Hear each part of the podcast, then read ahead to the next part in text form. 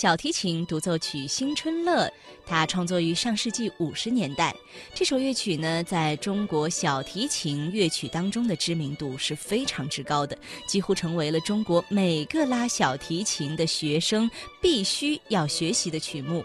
那《新春乐》可以说它的曲调是以河北民歌《卖饺子》作为引子，发挥出整首小提琴的独奏乐章来。多年以来呢，这首以西洋乐器演奏的中国音乐一直被中西乐团不停地演奏着，从未停歇。今天我们要听到的版本是陈立新的演奏版。